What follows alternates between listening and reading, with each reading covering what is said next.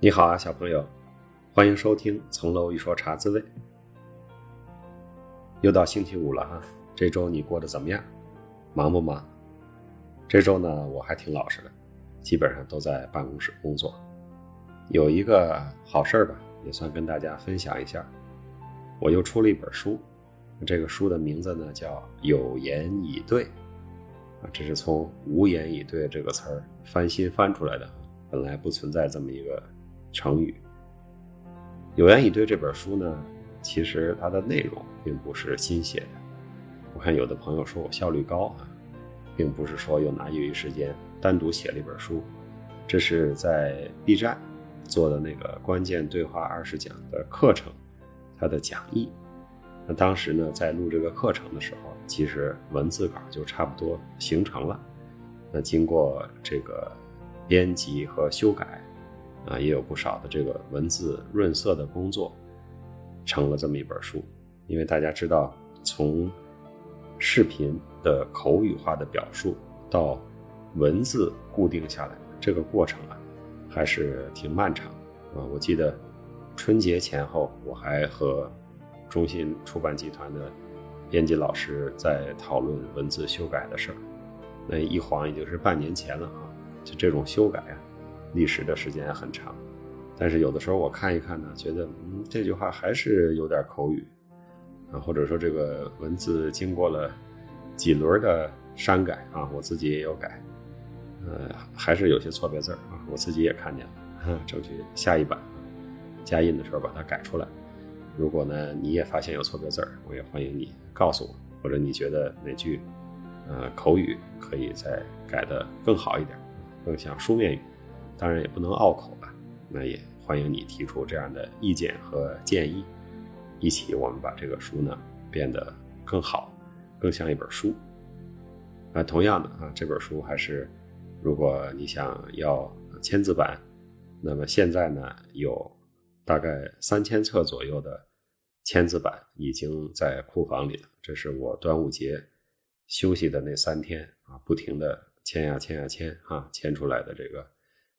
三千张内衬页签字版，也是讨个开门红吧。大家喜欢签字版，就先准备一些。我现在手里呢，只有一两本的样书，也没有太多的书到我手里，因为刚刚到了各地的库房，所以下单呀还需要一些时间。从原来自洽的这个周期来看，啊，可能还真是刚上架的那段时间是相对。呃，价格比较便宜的啊，所以还是有心来一本的同学啊，这个时间应该是不差的。同时呢，上次也跟大家分享过哈，就是作者的稿费是按照定价算的啊，所以你不要怕买书买便宜了啊，让我的稿费上受损失是不会的。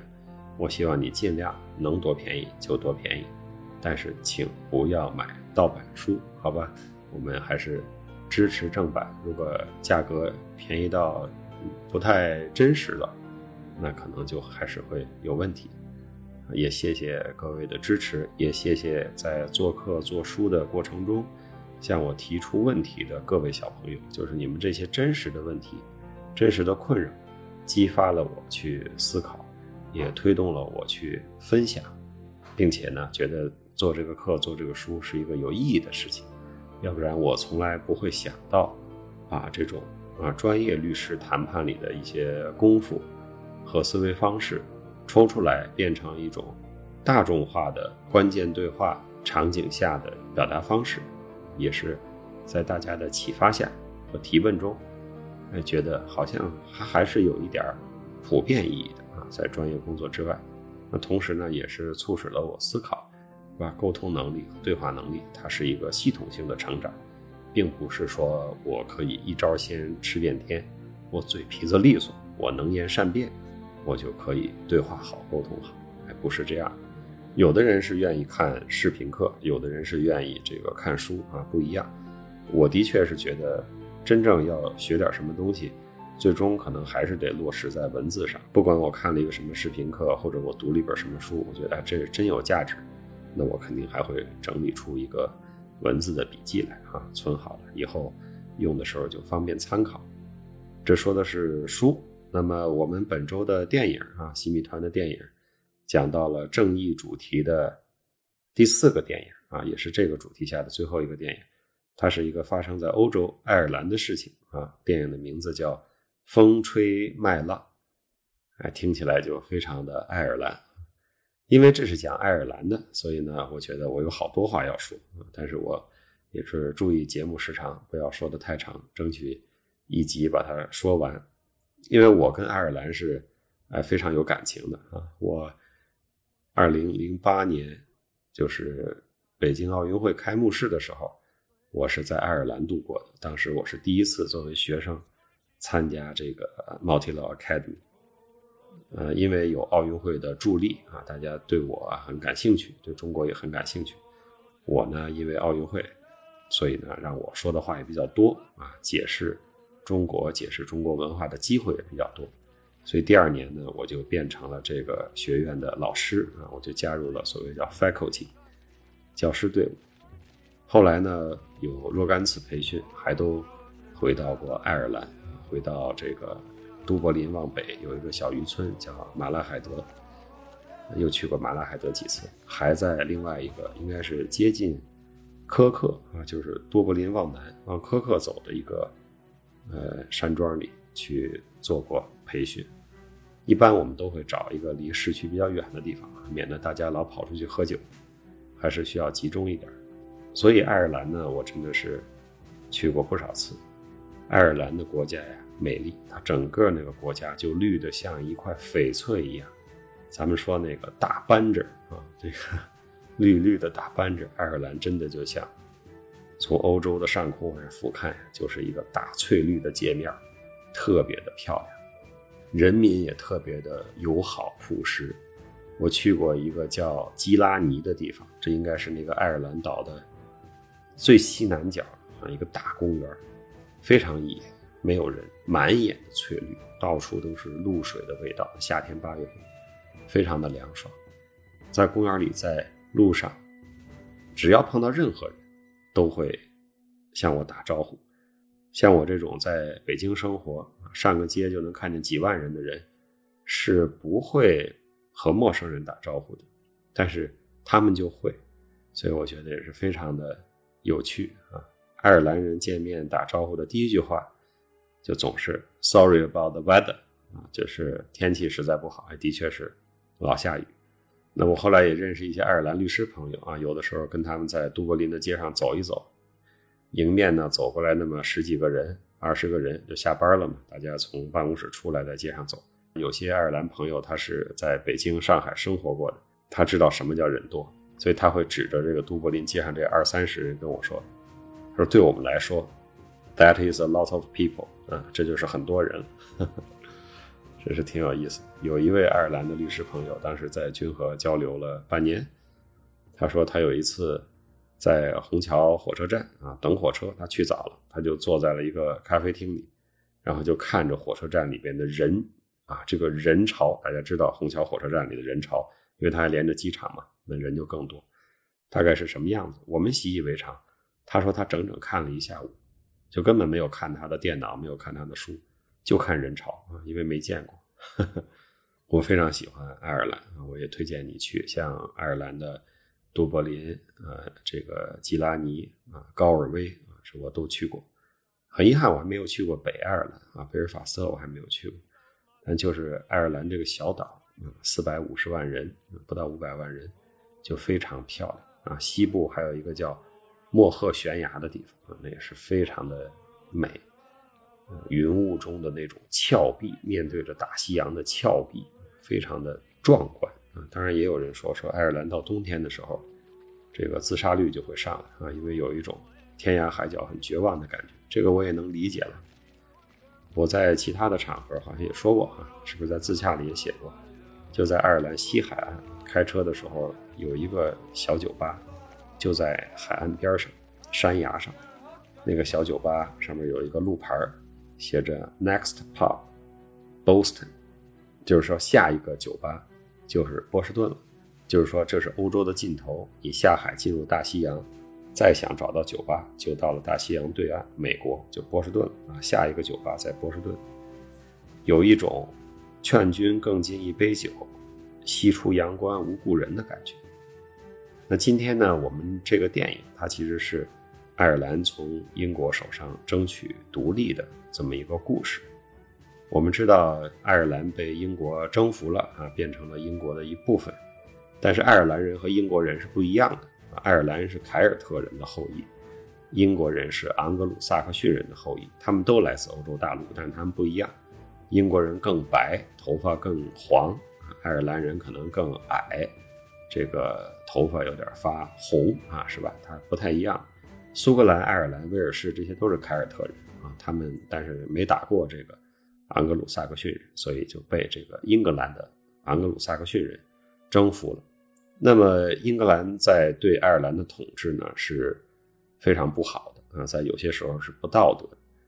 到后来到一八四五年左右呢，爱尔兰出现了一个重要的大饥荒啊，这个大饥荒啊。让爱尔兰的人口锐减，因为大饥荒就是死去的人是几十万，可能上百万。向外移民的人，逃离这个大饥荒的人也有一百多万，将近两百万。因为当时呢，英国不发展爱尔兰，让它只作为一个它的领地那样控制着，所以爱尔兰的农业很差，家家都种马铃薯，就种土豆。但是1845年到1848年期间呢，出现了一种。土豆病啊，所以就是家家绝收，一年又一年的吃不上饭啊，这个饿死人，绝望。所以我们知道，美国有很多人啊，像这个布什总统家族啊，克林顿总统啊，包括那个福特汽车啊，那福特啊，都是爱尔兰后裔啊。为什么呢？就是因为爱尔兰曾经大量的向美国移民啊。咱们说过，美国接收移民，他愿意接收欧洲人啊，因为他好同化。那么爱尔兰人移了不少，而且在美国都很成功啊，因为他们都是都是很穷苦的人，到美国呢只有奋斗，两眼一抹黑。我们也知道这个泰坦尼克号啊，也是在爱尔兰的船厂造出来的，上面也拉了不少爱尔兰想去美国寻求梦想的家庭和逃难的人，离开爱尔兰的人。很可惜嘛，泰坦尼克这个倾覆了啊，最近又有一个去探索泰坦尼克的潜水艇又倾覆了。啊，一波又一波啊，这个还是悲剧啊，连续的悲剧还是挺多的。所以大家知道，爱尔兰呢想脱离英国的统，苦英国人久矣。所以在爱尔兰呀，大家最不爱听的一句话就是：哎，这个跟英国差不多，这不是英国的东西。爱尔兰人是很反感这个感觉。虽然有些东西对咱们来说真的是差不多，但是跟我熟的朋友就不是特别的在乎这个事儿。我问他什么叫 Irish breakfast。我看过这么一个词儿叫爱尔兰早餐，他跟我说啊，就有豆子呀，有这个 bacon 呐，有 toast 呀，然后看着我惊讶的目光看着他，最后我还没问呢，他自己说啊，其实就是 English breakfast，就是熟的人他也不会把这种啊特别民族的这种呃情绪啊表现在熟人面前，但如果我们不是太熟的人，你总跟爱尔兰人说，哎，这个是不是英国的？那个是不是英国的？他会不太高兴。那么这个电影的背景呢，就是一九一九年到一九二一年，就第一次世界大战结束之后啊，英国的这个帝国地位被动摇了，那爱尔兰呢就追求更大的这个独立运动，所以就爆发了叫爱尔兰独立战争啊，也叫英爱战争，就是英国对爱尔兰的战争啊。我们看到了英国人是怎么在爱尔兰横行霸道啊，跟咱们在那个电影、电视剧里看到的那个日军啊，这个三光政策。干的那些坏事都差不多，但是这个电影呢，它讲了两阶段的故事啊。这个英爱战争结束之后，英国给了爱尔兰，呃，这个南部很大的这个自治的权利，但是北部给他们留下了，因为呢，这个爱尔兰的东北部啊，就是以贝尔法斯特为主的这个叫所谓北爱尔兰，英国新教徒比较多啊，英国人、英国移民也相对更多，所以呢，他们有一部分势力呢更亲英国，所以英国愿意。继续占领爱尔兰的一部分啊，这也是英国从来的一个策略。他呢，对于他占的地方，哪怕他站不住了，他也要制造一些分裂，制造一些混乱啊。比如说啊，印度和巴基斯坦，包括孟加拉的这个矛盾，中东的这些矛盾，以色列和阿拉伯的矛盾，包括英国离开香港的时候啊，对这个立法会选举直通车最后没有成功啊，造成的矛盾。所以，这大英帝国很擅长。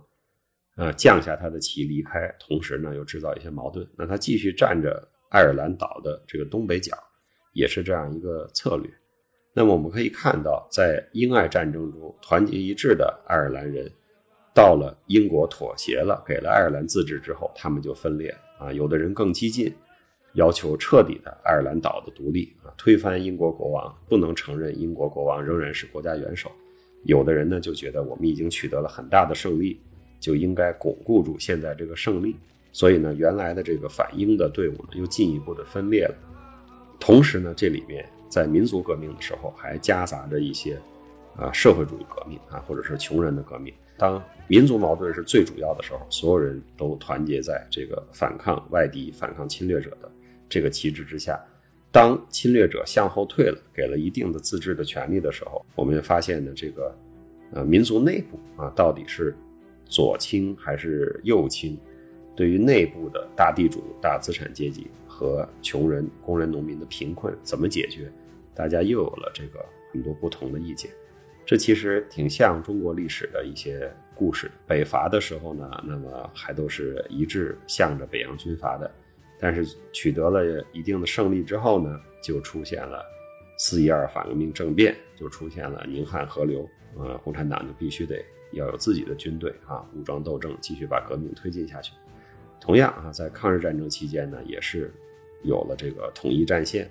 但是呢，日本投降之后呢，这个对于中国向何处去啊，两个主要的大党又有了不同的意见，又打了这个解放战争，打了几年。所以我们看这个结构还是挺相似的。当然，爱尔兰在二战之后彻底的独立了，可是呢，它的这个东北角还是被英国占着。那么，爱尔兰有一个叫爱尔兰共和军啊，一直被英国认为是一个恐怖组织，不断的在英国制造各种爆炸的事件。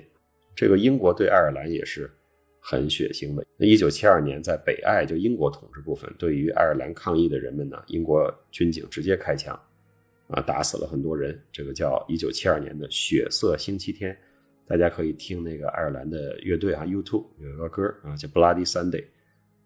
那一九八四年，当时爱尔兰共和军呢，直接爆炸了撒切尔夫人正在开会的酒店啊，在布莱顿的一个酒店，布莱顿酒店爆炸案。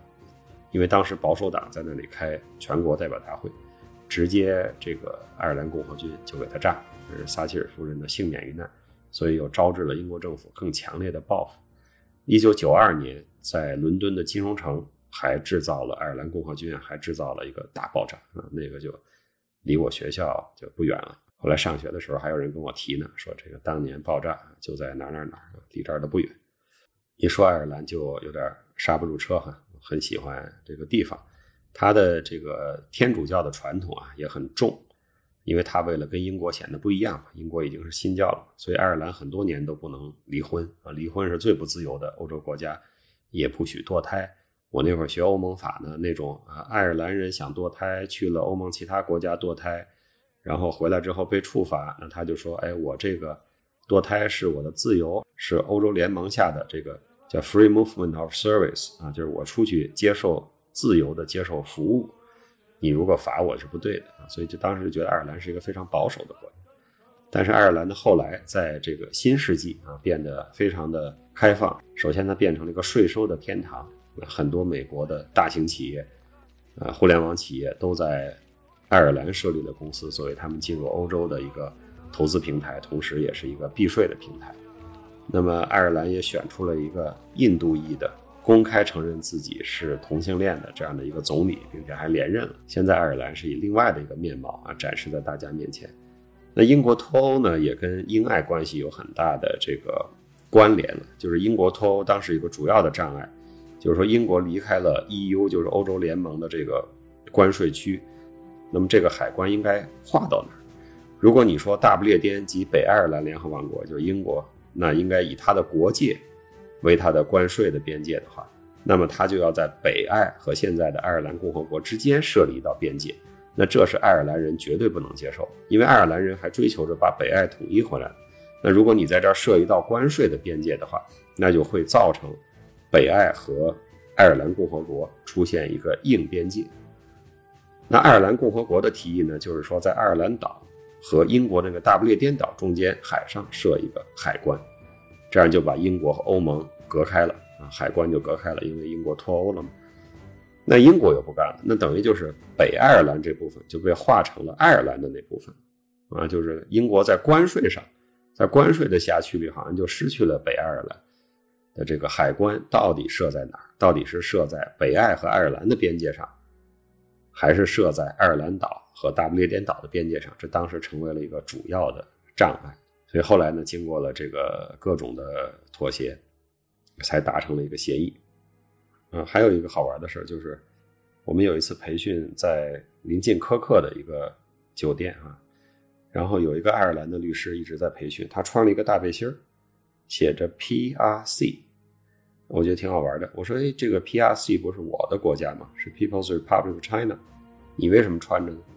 他说：“哦，是吗？”他说：“我不知道。”他说：“我们只是想要科克独立，就是说，科克是爱尔兰的第二大城市啊。他们就是说，觉得都柏林是首都，他们觉得不爽，科克还要进一步的独立啊。所以他说，我们想要科克独立，所以我们是 People's Republic of Cork，科克是 C O R K 啊，P R C 是科克人民共和国的意思啊，正好和中华人民共和国的缩写是一样的，还挺好玩的。而且那个小孩呢，还会用这个。”押韵的韵文啊，最后他给每个人写了一首诗，啊，给我们的中国当时培训的同学，啊，也写了一首诗。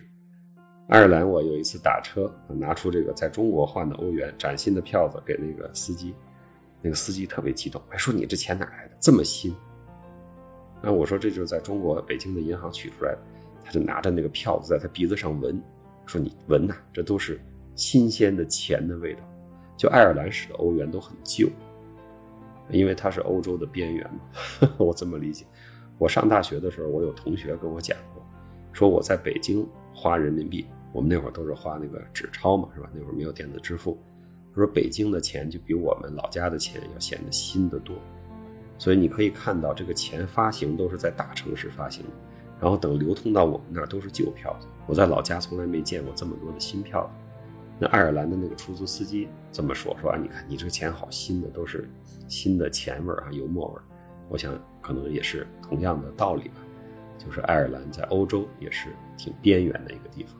好了，说起爱尔兰，我其实还有不少要讲的，挺好玩的。好多年没去了，希望有机会啊能够去一次啊。如果在爱尔兰能搞一次这个洗米团的聚会。”我们茶滋味的听众小朋友的聚会，那应该是非常有趣的一件事儿。